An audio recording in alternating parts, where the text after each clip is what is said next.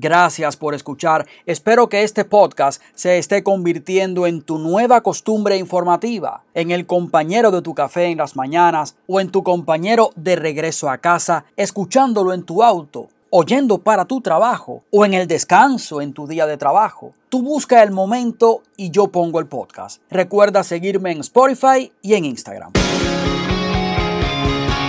Estamos a menos de una semana de las elecciones. En este segmento hablaremos de la saga de la confirmación de la jueza Amy Coney Barrett, porque si usted piensa que ya esta película terminó, todavía ha quedado mucho que decir. Pero hablar sobre este tema de la jueza también nos da espacio para además informar sobre otros temas que de manera indirecta y algunas veces directa se relacionan. Como ustedes saben, el pasado lunes fue un día histórico para todos aquellos que amamos a los Estados Unidos y a su constitución. Fue confirmada por el Senado y hasta juramentada la nueva jueza a la Corte Suprema Amy Coney Barrett. Barrett es una jueza originalista y en su discurso de agradecimiento en la Casa Blanca este pasado lunes dejó bien claro que iba a dejar a un lado la política y que se enfocaría en la justicia imparcial. It is the job of a senator to pursue her policy preferences.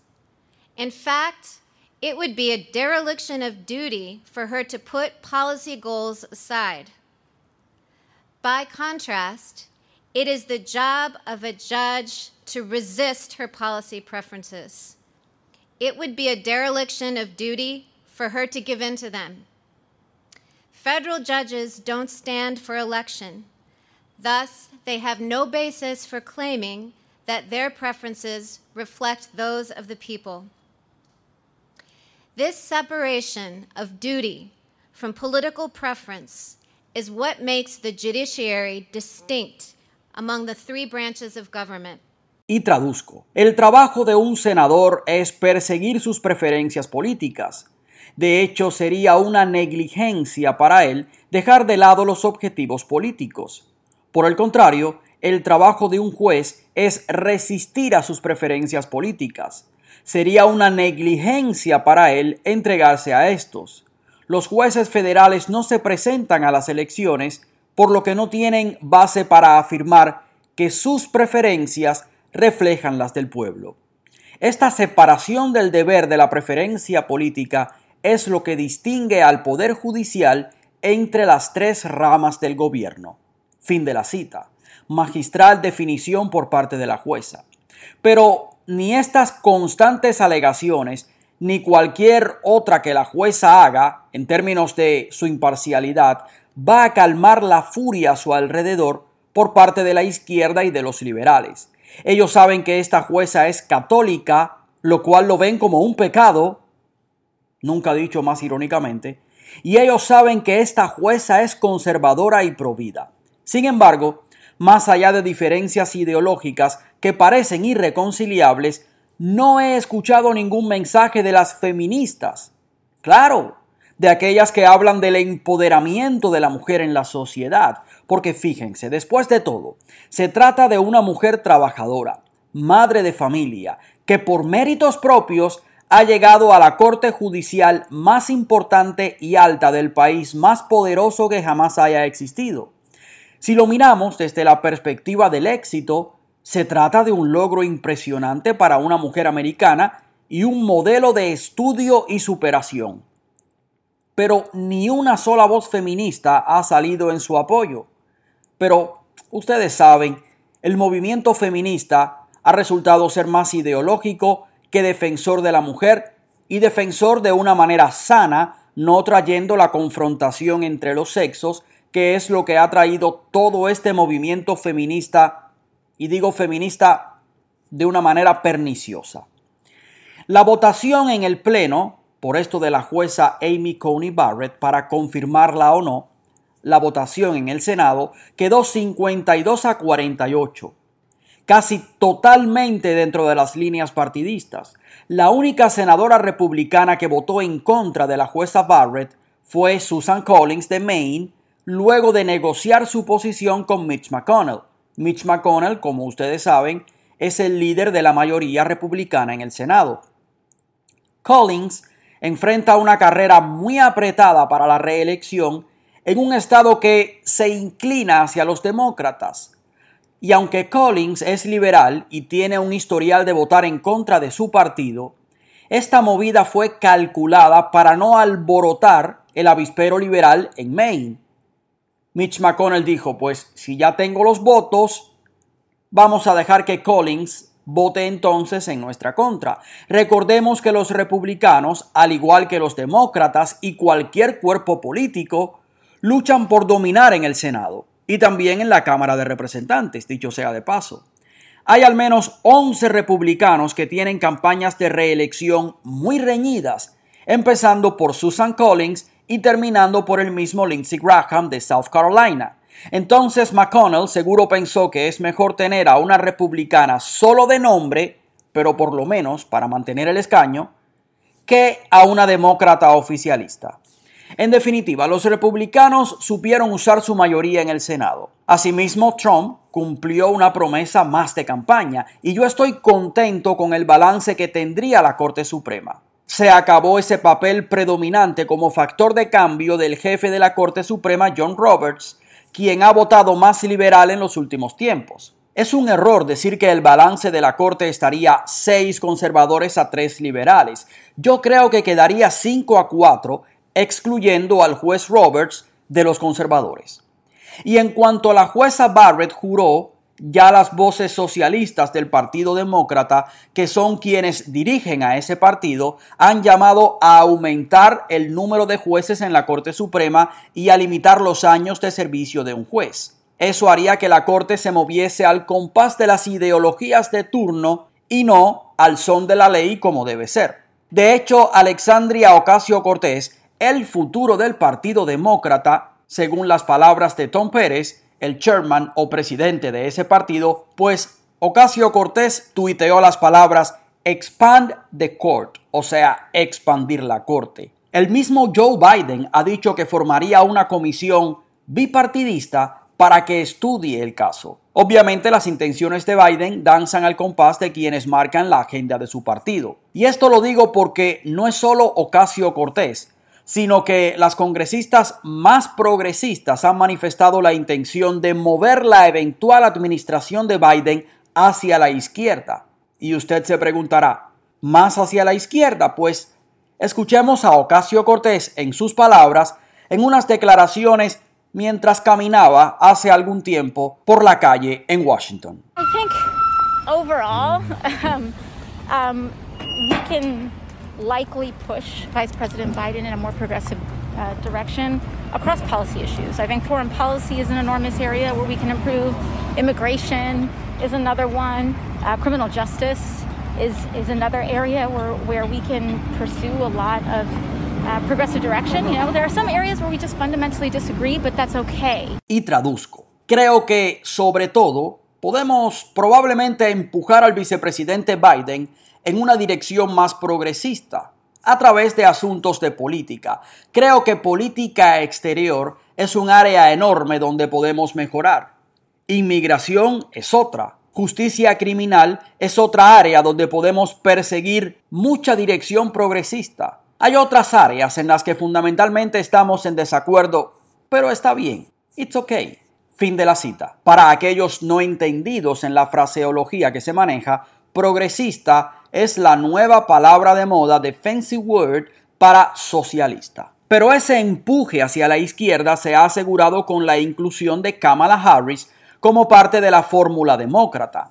De acuerdo a la página web govtrack.com, la cual mide y cataloga el desempeño de los políticos de todas las tendencias, Kamala Harris, senadora por California, clasificó en el pasado 2019 como más a la izquierda en comparación con todos los senadores. Y además se ha unido a proyectos de ley bipartidistas con menos frecuencia en comparación con el resto de los demócratas del Senado. Y de hecho, Kamala Harris forma parte de una triada izquierdista compuesta por el senador demócrata de Oregon, Jeff Merkley, y por la también senadora demócrata de New York, Kirsten Gillibrand. Por supuesto, hay más demócratas a la izquierda del espectro político, esto es solamente una muestra. Pero Kamala Harris no responde a preguntas, eso sí, se ríe mucho. Esto fue una entrevista concedida al programa 60 Minutes hace tres días. La periodista fue Nora O'Dolan, quien le dijo a Harris que era la senadora más progresista, pero escuchemos este intercambio. You supported the Green New Deal, you supported Medicare for all, you've supported legalizing marijuana. Joe Biden doesn't support those things. So are you going to bring the policies, those progressive policies that you supported as senator, into a Biden administration? What I will do, and I promise you this, and this is what Joe wants me to do, this was part of our deal. I will always share with him my lived experience as it relates to any issue that we confront. And I promised Joe that I will give him that perspective and always be honest with him. And is that a socialist or progressive perspective? No. no, it is the perspective of, of a woman who grew up a, a, a black child in America, who was also a prosecutor, who also has a mother who arrived here at the age of 19 from India, who also, you know, likes hip hop. like, what do you want to know? Y traduzco. Usted apoya el Green New Deal, apoya a Medicare for All, Medicare para todos, ha apoyado la legalización de la marihuana. Joe Biden no apoya esas cosas. Entonces, va a llevar las políticas, esas políticas progresistas que apoyó como senadora a una administración Biden? Y responde Kamala.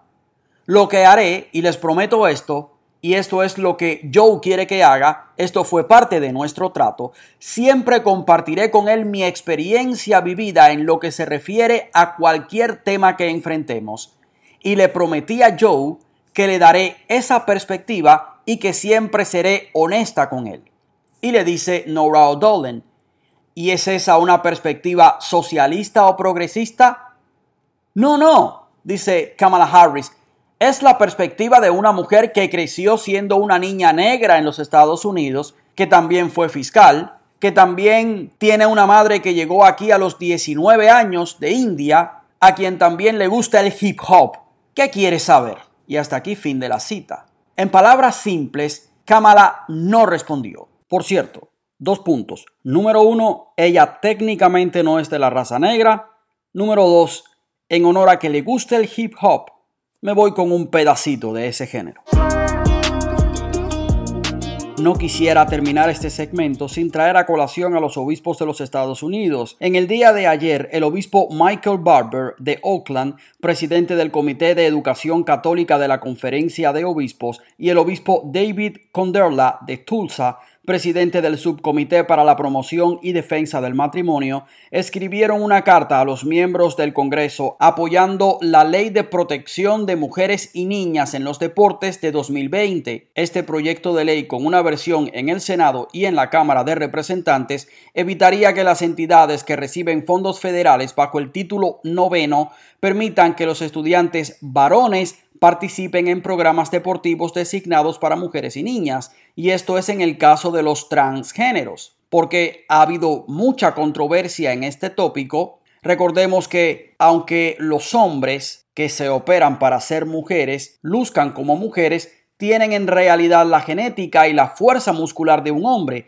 por lo que resulta tremendamente injusto que participen en competiciones con mujeres de verdad, con mujeres biológicas. Pues dicen los obispos que los jóvenes que experimentan discordia de identidad de género deben tener garantizado el derecho a participar o hacer pruebas para el atletismo estudiantil en los mismos términos que cualquiera de sus pares, en actividades mixtas o cuando los sexos estén separados. El acoso, dicen los obispos, o la discriminación injusta contra ellos, refiriéndose a los transgéneros, es inequívocamente inmoral. Continúan los obispos diciendo que el título noveno de las enmiendas a la educación de 1972 fue un hito necesario para establecer la igualdad de oportunidades educativas para mujeres y niñas. Pero cada vez que una política que facilita dicha competencia masculina le quita una oportunidad deportiva a una mujer, dicen los obispos, que es una pérdida para la justicia básica y el espíritu del título noveno de la ley.